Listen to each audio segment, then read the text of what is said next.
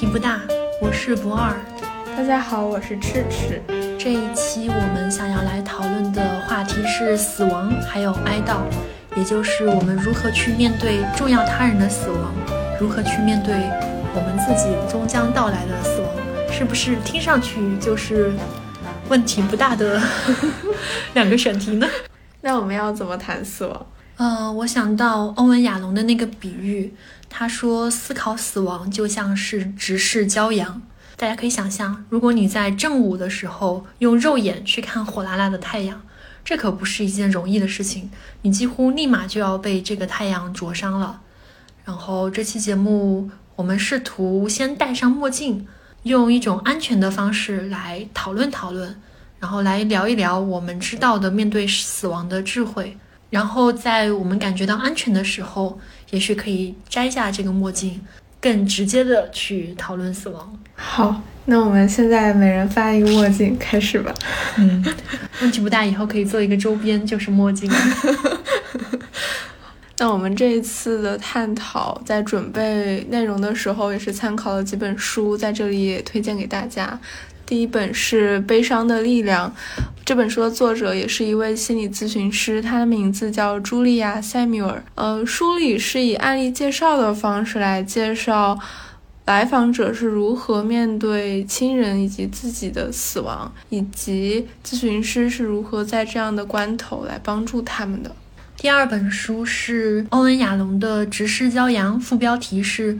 征服死亡恐惧。那亚龙在自己的职业生涯后期就比较转向存在主义的心理治疗了，然后在死亡这个话题也是有非常深入的探讨。《直视骄阳》这本书更加能够面向大众，它在很多层次和角度上对死亡恐惧这件事情剖析的呃非常深刻吧，而且写的也是非常的易读。然后第三本想推荐的书是《存在主义心理治疗》。这本书相比前两本书来讲要更加硬核，但是因为也是欧文亚龙写的，所以所以阅读的门槛也没有那么高。如果你在这个方面想要有进一步的探索的话，我是非常非常推荐《存在主义心理治疗》这本书的。它在呃死亡、无意义、孤独和自由这四个话题上面。做了非常深入的探讨，而且写的也算是深入浅出。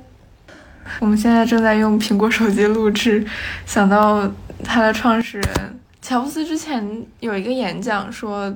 他之前有一阵子会每天告诉自己，如果这是他生命中的最后一天，他会怎么来过。于是他就对着镜子里的自己，就是看着自己，就是说这天我要过得没有遗憾。所以他会分享。如果以一种死亡的态度来面对自己的生活的话，似乎会把生活活得非常的有价值。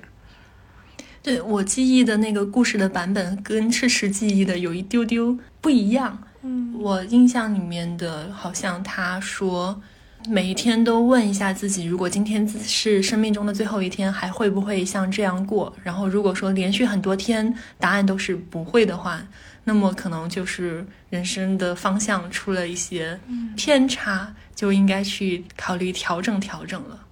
可能是我们印象中的他的某一个谈话中，我们各自记忆了自己 对对人类方法加工了一下这个故事，对，然后 出现了两个版本。不过你说这个好像这个问题，我最近也在处理，就是我开始反思我的生命为什么。有这么多无聊而痛苦的事情，我为什么不能直接的去追求我想要的东西？那这个好像确实和死亡是有一点关系的，就是我们在面对死亡的时候会产生死亡焦虑，然后这种焦虑会促使我们去不断的反思自己现在的生命。那么我们现在进入到一个艰难的话题，就是说提到死亡的话，你首先会想到什么？嗯。在我的生命里面，跟我最亲近的人，他们离世的时候，我都不在场，我没有目击过。当然，我知道我的很深的死亡焦虑是跟其中的一些没有处理好的哀悼、没有处理好的告别相关。提到死亡，其实让我印象最深的是，我小的时候有看到过一次交通意外事故的遗留的痕迹，它并没有血淋淋的现场。那个时候路上只停了一辆巨大的卡车，呃，长可能有十几米的那种载重的卡车，它非常突兀的就是斜插在马路的中间，然后车轮旁边有一只非常小的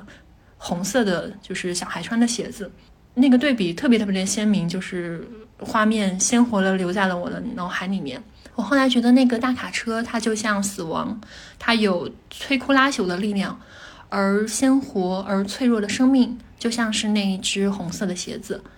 就是生命在这种嗯死亡和无常的摧毁性的力量面前，其实是非常脆弱的。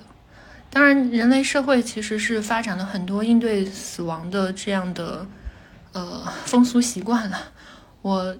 三岁的时候呢，九十七岁的祖奶奶在我们那边方言叫老太，老太太她寿终正寝了。那个算是一种喜丧。当时我非常小，我对葬礼有非常稀薄的印象，觉得场面非常的乱，非常的吵，而且很奇怪，就是为什么要有这么一个仪式？后来我了解到，这些古老的殡葬的仪式，它设置的时候是某种程度上遵循心理规律的，就是这个头七，包括呃所有的这种仪式。它能够帮助生者走出亲人死亡的阴霾，好像这种仪式越大，它越能提醒人们这个人已经离开了，同时也提供了一个机会还有场合来表达这种哀悼的心情，所以听起来是一个我们很好的应对的方法。我们的一些仪式，我会想到我奶奶去世的时候，她可能是我印象里面最深刻的亲人的去世。说起来会有一些让人难过的细节。我当时是在高二，是是一个所有的时间都在为学习而打拼的时候。我那个时候是在外地读书，很难经常的去见到亲人。有一次，我妈妈就来外地来看我，她就来了以后给我看了一个视频，是呃奶奶知道我之前考试考了第一名，她就。给了我三百块钱，但是因为我没有在家，她就和我妈妈一起录了视频，说，呃，大孙女儿考得好，给你钱奖励。他其实是一个很让人开心的一个画面，但是我当时看着就觉得非常难过，就一下子就哭了。我也不知道为什么，就我当时非常的悲哀的事情是，我觉得奶奶是爱我的，但是我现在在这个地方可能见到她次数越来越少，就突然就很悲哀。后来我奶奶是因为，因为年龄太大了，一些老年疾病，就是一些衰竭，然后，嗯，就进入了生命的末期。他当时是在医院，几乎所有的家人都过来看他最后一面，当时已经有点不省人事了。我记得我当时是考完了期中试，然后到医院去看他。我就穿过亲戚那群人，穿过人群，来到他的病床旁边，他就被我的大姑给扶起来，我就看到他的脸其实已经浮肿了，就是病殃殃的样子。被叫醒，他说来看一下孙女，他就非常艰难的睁开眼睛，但是他看到我之后，其实没有什么表现，没有什么表情，我就知道他那个时候已经不认得我了，嗯。然后，但是我还是希望能跟他打个招呼，是最后的招呼。我就跟他说：“奶奶，我来了。嗯，这次考试我又考得很好，考了第一名。”但他那个时候其实已经听不到这些话了。嗯，我大姑就在旁边说：“啊，大孙女过来了，她又考好了，你快把三百块钱给她。”他就往我奶奶手里塞了三百块钱，但是他奶奶实在是没有反应。当时我其实还是很难过，就是到最后的时刻，他可能，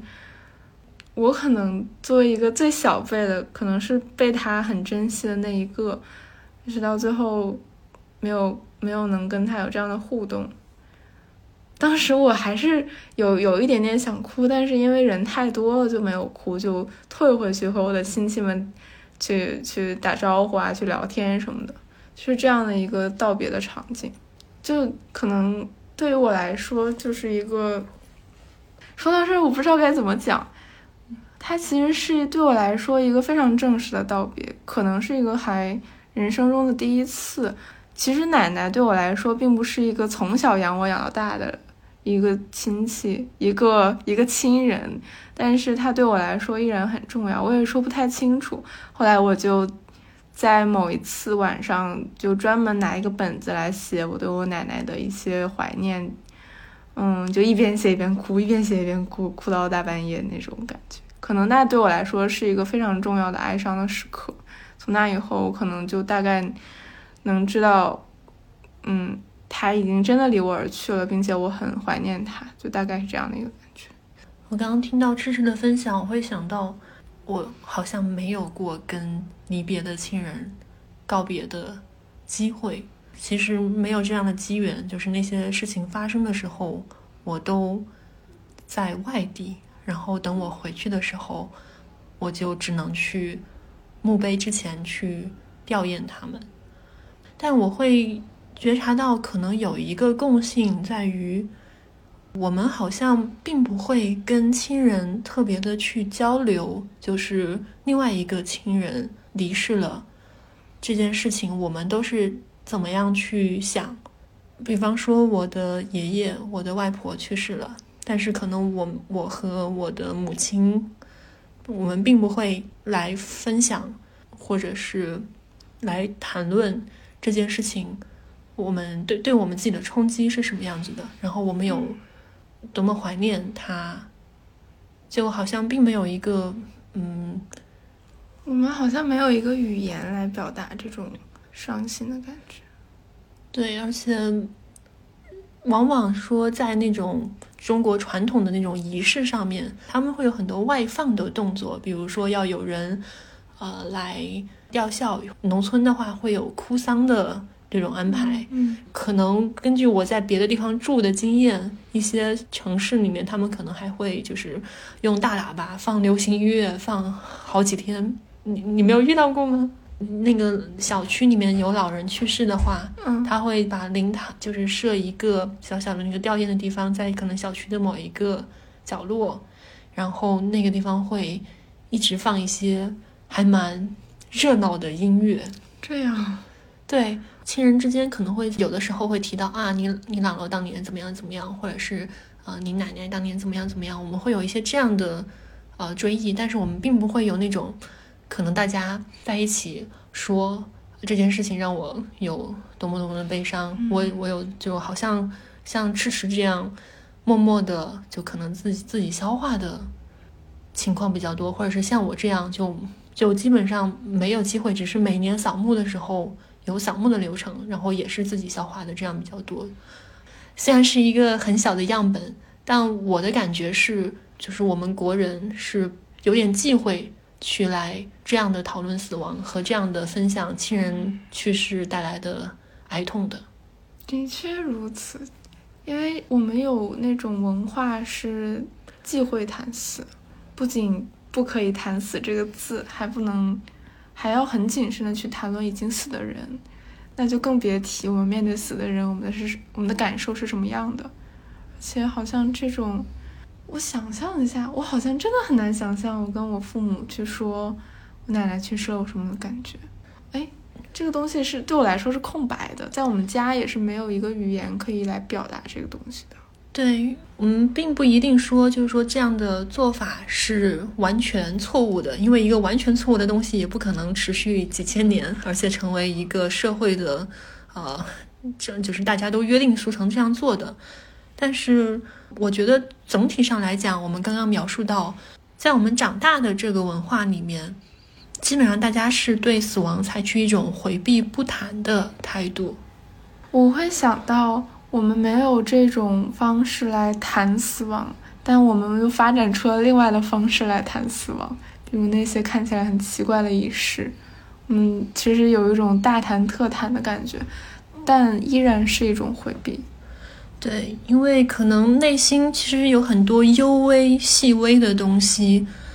如果说是能够有一个交流的环境，嗯，就是很亲近的人，然后有对于这个逝者有共同的记忆的人，如果能够真诚的去讲述自己因为亲人离离去的这种悲痛，然后自己的丧失，自己被唤起的死亡焦虑。如果能够有这样一个去谈论它的可能性，也许是能够帮我们更好的去面对亲人和自己的死亡。嗯，这这里我总会想到回避不谈是一个非常糟糕的处理方式，因为我们不可能是对死亡没有恐惧的，然后不去面对它，不去真诚的处理它。会给予他更多的力量来恐吓我们，就像在《哈利波特》里面，大家会把伏地魔叫做 You know who，那个不能提名字的人。其实这个时候，呃，You know who 是比伏地魔要更可怕的。而且这些被我们压抑下去的死亡恐惧，可能会像弗洛伊德说的那样，那些被压抑的都会用更丑陋的方式卷土重来。嗯，说到这里的时候，我又有一点点想到，就是那些大名大放的葬礼上的仪式，很有一点就是让我们一起麻木自己的味道，就是把感官刺激拉到比较大，然后这样心里就可以麻木了。就说到《哈利波特》的这个案例，我想到《悲伤的力量》这本书里面，我被一个案例吸引了，它讲的是。这个女主人公失去了自己的母亲，然后她其实，在她的环境里面不太能有机会来讲自己的哀痛，就像我们刚才说的，在家里面，她她会越来越暴躁，有一点不耐烦，但是她的丈夫并不理解她，她丈夫只会说：“你能不能看一下你现在依依然拥有的东西，不要总是想着那些，该过去就过去了。”但是她丈夫越这么说，她就越难，她就越受不了，她就越暴躁。结果她现在一好像就是原文中说，好像跟原来是另外一个人变了一个人一样。我会想，其实如果有一些不能够处理的哀痛，他并不会就这样回避掉，他不会就消失在这个世界里，他会以一种刚才说的更丑陋的方式来发，就是卷土重来，就又发生在自己的生活里面，甚至更难以。控制，其实被压抑的死亡焦虑究竟会用什么样的方式来破坏我们的生活？好像我们举自己或者是身边人的例子是很难抓一条脉络的。那就赤赤刚刚分享了呃《悲伤的力量》里面的一个咨询案例，我也想分享一个跟咨询有关的案例。这个故事里面的主人公也是因为没有完成的哀悼。然后没有处理的对于死亡的恐惧，而过了几十年非常痛苦的日子。它是我在美剧《In Treatment》扪心问诊里面看到的。这部剧里面，它每一集都是一次咨询，而且拍摄的非常的专业。其中的导演之一是写《百年孤独》的那个加西亚马尔克斯的儿子，拍的很有味道。啊，第二季里面有一个来访者是一个老爷爷 Water，他是一名功成名就的 CEO，但是他非常非常的焦虑，一度想要轻生。咨询师就跟着他往下挖，发现原来这个根源在于童年的时候，Water 他有一个天才的哥哥，但是这个哥哥在跳水的时候，呃，意外去世了。那么父母在接到噩耗之后。两个人没有跟 Water 谈论这件事情，然后也没有向他解释，呃，发生了什么，而是直接去让 Water 小朋友住进了哥哥的房间。他爸爸还对他说：“我现在知道我生你是为了什么了。”所以从从此，Water 的生活就再也不一样了。他需要去照顾自己，呃，因为丧子而很悲痛的母亲。不是说生活起居上面的照顾，而是他总是密切的在观察着母亲的那个情绪，去照顾她。然后他还需要去适应父母父亲的沉默，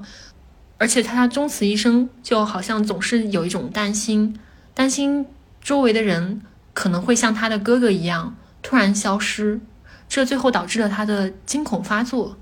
啊，这是，你们解释一下惊恐发作大概会是什么样子吗？哦，就是。惊恐发作的时候，会有一种特别害怕、特别濒死的感觉。对，甚至可能会就是晕倒在地上。对，你会觉得那个就像心脏病突然发作了，你就觉得整个人要崩溃了，然后整个抽抽了那种感觉。对，对，嗯。所以有一个专业的人一起录的时候，就是可以把这些名词解释委托给操作，我描述不了这么精准。对，然后 Water 和咨询师他们继续往下挖，最后发现其实 Water 不仅在怀念哥哥，还在怀念那个呃事故发生之前无忧无虑的自己，怀念他正常的爸爸妈妈。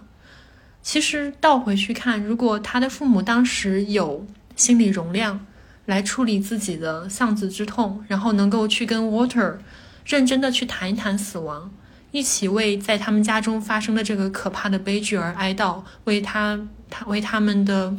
呃至亲过早夭折的生命而哀悼，就是承认这些丧失的话。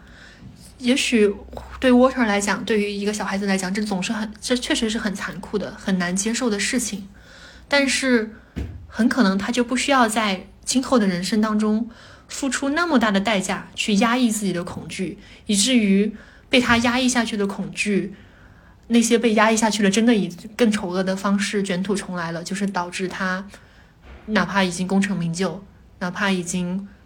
呃，自在很多方面实现了自己，但还是得要忍受失眠、惊恐发作、处理不好家庭关系等等。然后到了六七十岁的时候，才以才因为身体上的这些症状为契机，去重新面对了这些被压抑下去的东西。我想这样的例子在我们国家其实应该会有很多。其实回避不谈，它真的是一种非常糟糕的处理方式。如果有心力的话，我们虽然很难找到那个合适的语言，对我们今天录制的时候就已经发现了，但也许就应该尝试去面对和讨论这件事情。嗯，我刚才沉浸在这个故事里面，就如果进入到这个主人公的世界里，会真的会感受到一种恐惧感，因为你不知道为什么。这个哥哥突然就离开了，你进入到了一个被死亡包围着的世界里面，然后你也不知道为什么要这么努力的去创、去去追求成功，好像好像是父母对自己的期望，好像还有别的什么，但是这个别的什么我们一点都不知道，没有人会告诉你，而只有当我们去发现最初的死亡的源头。可能才开始看到这个亡灵是什么，才能才能活出真正的自己。我会觉得很悲哀。我觉得可能不能被命名的恐惧是更可怕的。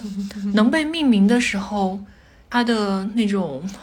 摧枯拉朽之力就已经被削减了一半。那其实我们刚才一直在讲怎么面对死亡带来的哀痛，但这个哀痛究竟是什么？或者说我们面对死亡的时候，到底为什么会害怕？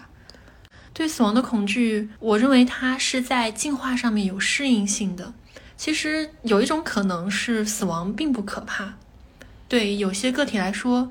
呃，他们就是不害怕死亡的，没有什么好怕的。但是从进化的角度上看，这些胆大并且无畏的个个体，他们可能就想干嘛就在干嘛，然后呢就活不到留下自己基因的时候。所以，我们都是那些谨慎的，然后害怕死亡的，呃，某种意义上的胆小鬼的后代。这就是恐惧的演化学意义。我们越是害怕这个东西，越是会珍惜现在没有死亡的时候，也会避免一些危险的一些带来威胁的事物。确实，我们的优秀基因还是可以帮我们生存的。其次，我在面对死亡的时候，其实最，呃，我会意识到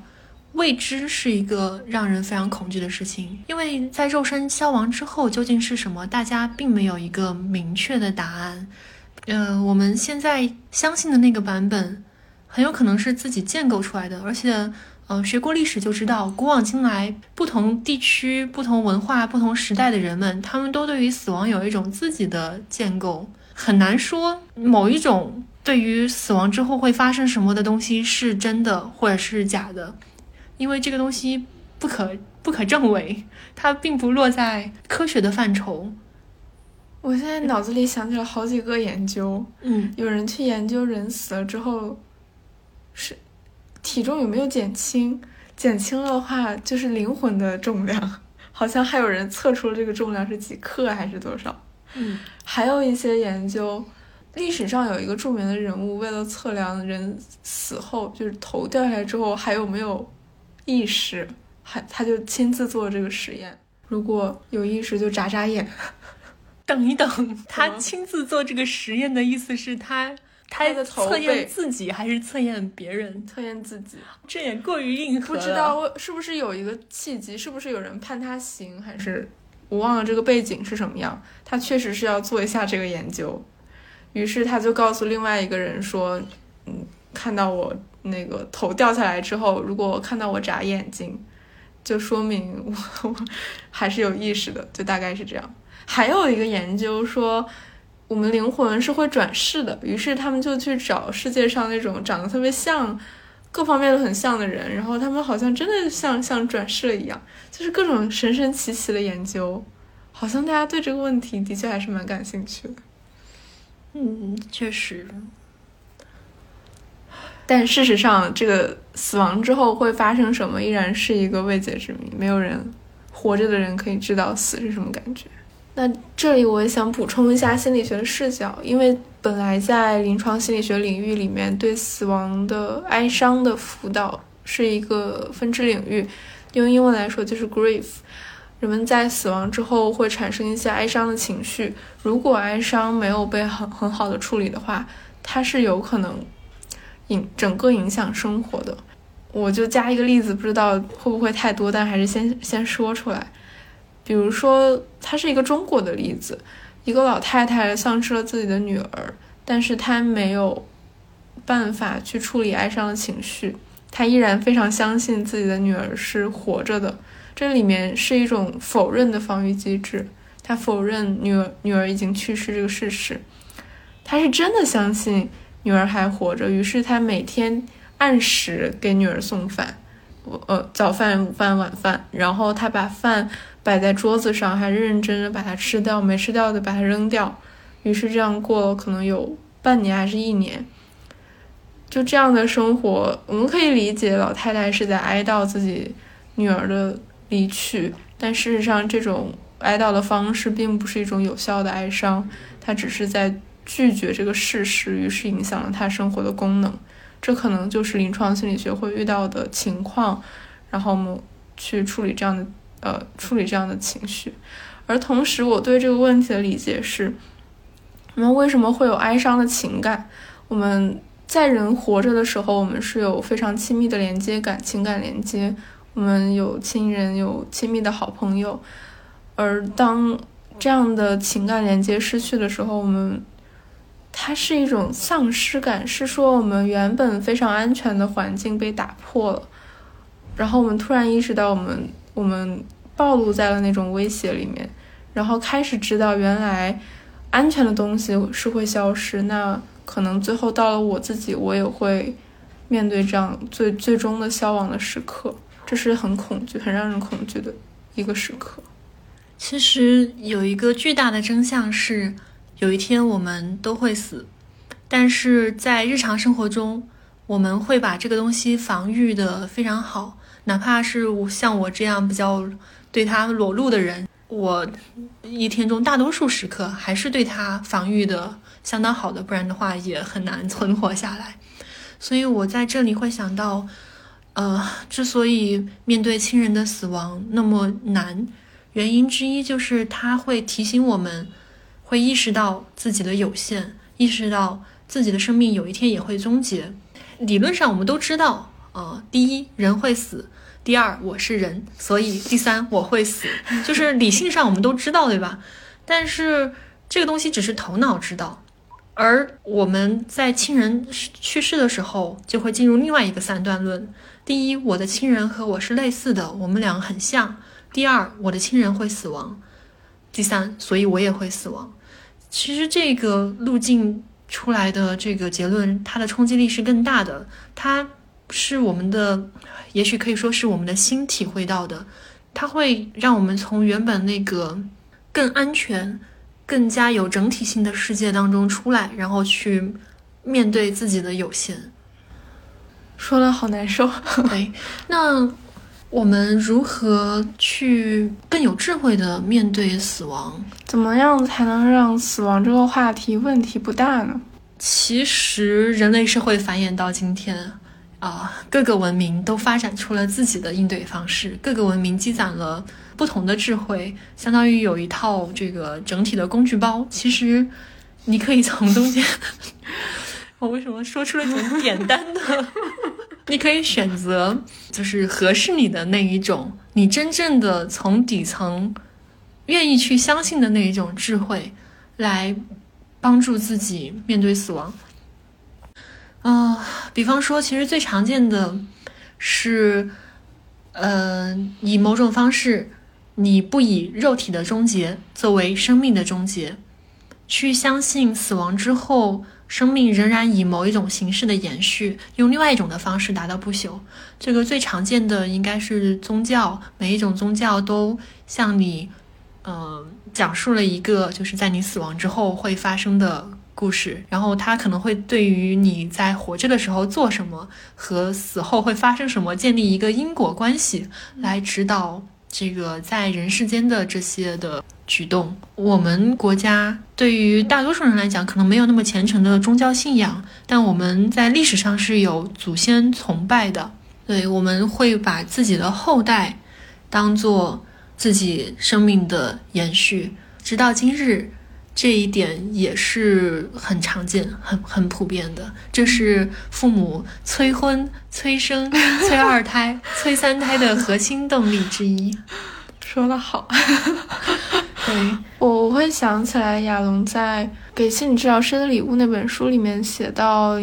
一位哲学家的看法，我已经具体忘了。说当你进入到死，就是开始考虑死亡的时候，你的生命会进入到另外一种状态。嗯，这个状状态会催使你发挥出生命的全部的价值，就那种感觉。如果我从一个临床心理学实践者的角度去看的话，可能会。更希望大家能够直面悲伤的时刻，或者说哀伤的时刻，可能就是那本书的题目《悲伤的力量》。可能悲伤本身是有力量的，然后当我们面对悲伤的时候，我们会激发出生命的很多的活力。亚龙在书里面也会提到很多类似的表述。面对死亡的智慧，还有一种智慧是是去向你自己。寻求智慧，亚龙在书里面他有介绍，有一种就是方式，你可以问自己，如果是你最好的朋友或者你的孩子来问，嗯，既然我们都会死，那我们为什么还要活着？我们该怎么活着呢？然后想一想，你会怎么回答他？其实那就是你现在的那个答案。我觉得这种方式是在向你寻求你的智慧。这个问题让我陷入了遐想，那个画面好有意思，就是自己一个最好的朋友或者自己的孩子就在那里啊，所以我们都要死，到底为什么要活着？这个问题好像突然变得不那么沉重了，好像它变成一个教育意义的事情，然后开始教育自己，确实，哎，既然我们都会死，那我们为什么要活着？我一个直觉的回答。我一个直觉的回答就是，我希望我活着能够让周围人不那么痛苦。我昨天在写我的公众号的时候也是这样想的。我第一个是，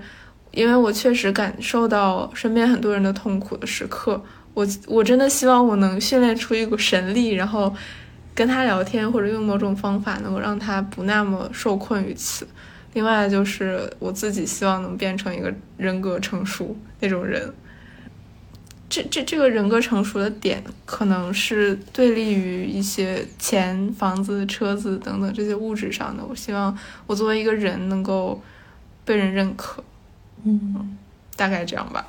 嗯，该怎么活着，就是为这些事情而奋斗。支持有非常。强烈的利他动机这一点再一次展现了。还没有听过想当精神科医生的北大学霸那一期的朋友们，可以回回头去收听一下。你会，对对，赤赤也说了，这个听过的可以回去复习一下。那你呢？啊，如果是小朋友来问的话，也许我会告诉他，这个的是就是你要去寻找自己的答案，而你寻找这个答案的过程就是很有趣的。心灵奇旅里面的 mentor 就是那个导师，会告诉你，你有自己的那个生命的那个那个叫闪光，这个闪光是什么？需要需要在你的生命里面去寻找，因为你有自己的闪光点。回到也许我们日常生活中，我会觉得有两个准则挺好使的，一个是自我尊重。然后一在二零一五年北大那一届毕业典礼上有一个演讲，我特别喜欢。他大概是说，呃，过去、现在、将来，能够完全知道个人行为和思想的，只有只有自己。对于无神论者来说，也就是绝大多数的中国人，自我尊重是最重要的正道。那么，如果说退休的时候，你觉得职业中的自己值得尊重，在人生迟暮的时候，你感觉到生活中的自己值得尊重，那么，也许在你所含的全部原子再度按热力学第二定律回归自然之前，他们会经历过悟性的神奇，也经历过人性的可爱。我是真的非常喜欢，就是自我尊重作为准神的。嗯，这么一个生活的方式，然后另外一个很通过修炼之后，我认为会很有效的方式是活在当下啊，好像听上去有一点烂俗。我们可以在当下去发展真诚有意义的关系，去意识到死亡和它的阴影和它带来的恐惧，还有对这种有限的畏惧，它是所有的人类或者说所有生灵。都要面对的一种普遍的境况，我们可以意识到这里面是有一点连接感的。我们不是独自在面对它，也许在这个时刻会有一种那种嗯合一的感觉。我觉得今天录播课其实跟当时我读《悲伤的力量》那会儿给我一个嗯共同的感觉，就是我们在讨论。经和经历死亡的时候，会很混乱，这是非常正常的事情。对，在《悲伤的力量》那本书里面，有很多呃真实的案例，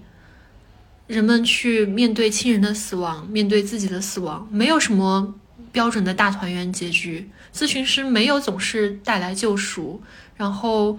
呃，大家都需要面对死亡带来的创痛。有的时候，咨询师能够帮助大家走出来一点，但还是会有很多问题，没有一个 clean end，没有一劳永逸。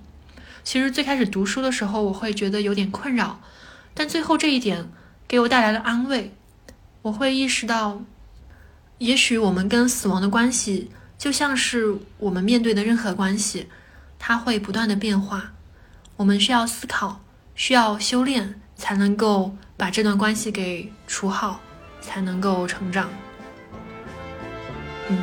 为什么总是要导向成长呢？不成长不可以吗？讨论死亡也要讨论到成长。我觉得最后一段我听了很入迷。